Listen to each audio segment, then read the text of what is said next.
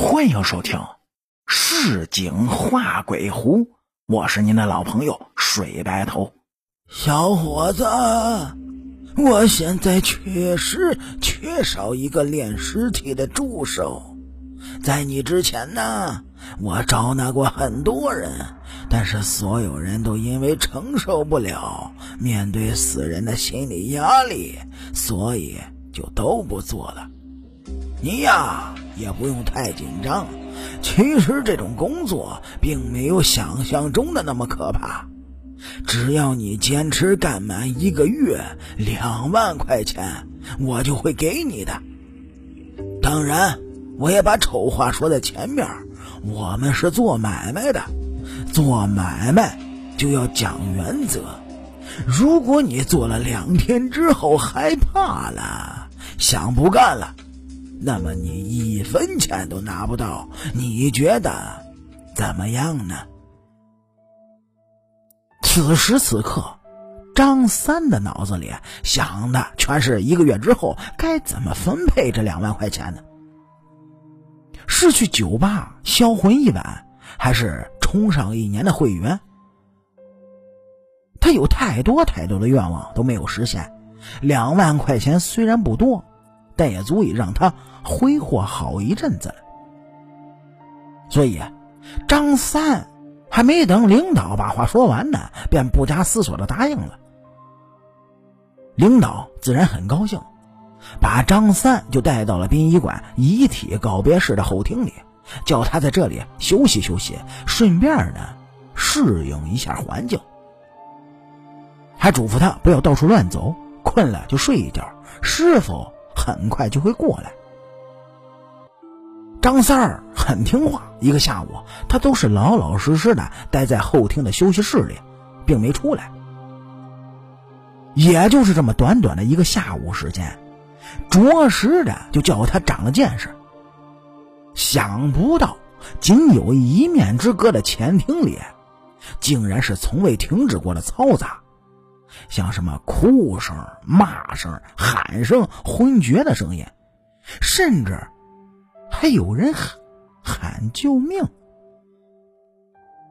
这些叫人毛骨悚然的声音，同一时间迸发出来，在空气中形成了密不透风的网。可怜的张三，就如同一只任人摆布的昆虫，被无情的丢弃在了其中。对于一个刚刚成年的孩子来说，这是对他意志的摧残。他在这儿待的时间越久，他就越懂得，在殡仪馆里工作的人，真正意义上的生不如死。这里可真不是活人能够长久生存的地儿。终于，张三是挨到了傍晚时分，他依旧是一个人待在殡仪馆后厅的休息室里。天气呢是越来越热，张三已经是汗流浃背了。他搞不懂为什么会突然变得焦躁难忍，更不能让他容忍的是，这个休息室里的水也都煮沸了。看了看墙上的挂钟呢，现在的时间是晚上七点。过了一会儿，休息室的门终于是被缓缓的打开了。张三迅速站了起来，面前就出现了一张极其恐怖的、阴森的嘴脸。哎，你你你你你你你是？张三还没有从之前的哭声中回过神来，说话的时候也是结结巴巴的。张三看到门外站着的是一个老人，老人呢低着头，他的手上戴着厚厚的白色手套。他并没有回答张三的问题，而是走进了屋子，拿起了衣挂上的两件工作服，把其中较干净的那件丢给了张三，然后就推门走了出去。张三心里有些不痛快，心想：这人怎么这么冷血呀？我在这儿都忍受了一个下午了，你好歹也安慰我一句是吧？哎，好好，不说话也就算了。这老头子连看都不看我一眼，我现在真觉得，那就和炼尸间里躺着的人一样，都是一群死人呐。张三虽然埋怨，却还是老老实实的就跟在那个老人的身后。他还是想着那笔巨额的薪资呢，所以张三只能是硬着头皮跟着他，一声不响的走向了通往炼尸间的走廊里。走廊的四面都是墙壁，没有窗户，每隔一段距离都会有一盏的吊灯。吊灯很昏暗，时不时的还发出滋啦滋啦的声响。相比外面，走廊里显得是格外安静，而且更加闷热。难道这这是通向地狱的？越朝里面走，张三儿就越害怕，好像自己正一步一步的远离人间，远离地面。他真不知道还要走多久，直觉告诉他，这条路将会叫他。有来无回。终于，张三儿和老人辗转就来到了炼尸间里。看到炼尸间的大门时，张三儿惊呆了。他站在距离炼尸间大门五米远的地方，便不敢再挪动脚步了。远远的，张三就看见炼尸间大门旁边的墙壁由里到外泛着。黑色的浓烟。大门上有两扇窗子，透着窗户，炼尸间里黑咕隆咚的，什么也看不见。老人站在炼尸间的门口，他没有急着推门进去，而是转过身子看着张三儿。这时啊，老人终于开口说话了：“ 小伙子，你已经算是胆儿大的。”很多人走到了一半，就吓得跑回去了。张三看见老人说话的时候，竟然不自觉的露出了笑意。他，他为什么会笑呢？不管他为什么会笑，张三现在都必须信任他，因为除了这里张三之外，只有这个老人是活的。张三正想着呢，突然他听到了一声惨叫，那个声音是从门后面传来的。张三朝着老人大喊道：“哎，那那什么声？是是谁在叫？难道难道是尸体复活了？”张三的胆量已经到了极限，他现在处于崩溃的边缘，随时可能吓破胆，要么昏死在这儿，要么……拔腿就跑。老人拍了拍门，对张三说：“小伙子，你知不知道啊？咱们炼尸的最忌讳的就是听到炼尸炉里面还出动静了。可是啊，总有一些人明明死了，却被火一烫又活了。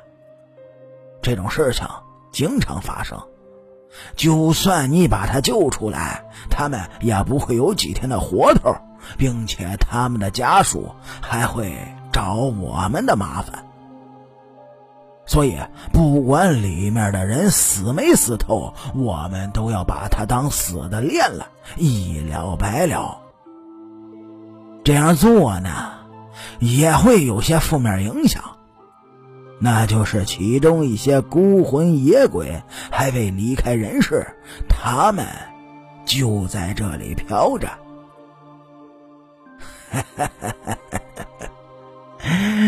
你刚才听到的声音只有两种可能：要么是炼尸炉里还阳的死人，要么就是留在里面的野鬼。老人说完话，便慢慢的推开了门，走了进去。他打开了灯，灯光依旧昏暗。借着灯光，张三儿看见就在门里面不远的地方有一个非常大的炉子，炉子有两个门，一个大的，一个小的。小的那个在底下。它是开着的，里面有一堆灰色的骨灰，骨灰上有一条闪着银光的项链。那条项链，张三总觉得在哪儿见过。可是没等张三回忆，那个老人便用铲子将他们一并就铲到了一个小坛子里。老人在坛子上面写下死者的名字之后，便将坛子放在面前的桌子上，然后招呼张三过去。张三迟缓的走了进去。当他整个人站在门里时，那门突然“砰”的一声关上了。这巨响是彻底把张三镇住，他扭头便往外跑，可那扇门就像钉死在地上一样，根本打不开呀！就在这时，一只手拍住了张三的肩膀。张三用余光去看，那是一只被烧成了焦炭的手。这只手是那老人的。张三猛地转身，那个老人却不见了。张三吓得瘫软坐在地上。求求我！谁来救救我？让我出现！我不想死，我想活，我想活呀！张三用尽全身最后的力气站了起来，他用双手支撑着面前的桌子上，而由于剧烈的晃动，桌子上那个坛子被晃掉在了地上，坛子瞬间粉碎了，那条项链显现了出来。张三此时早已不再疯狂的求救，因为他看清楚那条项链，那是他不久前刚买的项链。而就在一旁碎裂的瓦片上，还残留着那老人写的几个名字：张三。第二天，警方发现了张三的尸体，他死了。准确的来说呢，整个殡仪馆里的人都死了。没错，就在昨天下午。有一具老人的尸体被推进了炼尸间里，可是那个老人并没有彻底死去。炼尸间里的工人情急之下，选择了将老人活活的烧死。这一幕被死者的家属看见，于是家属们丧失了理智，整个殡仪馆一把火就烧成了焦炭。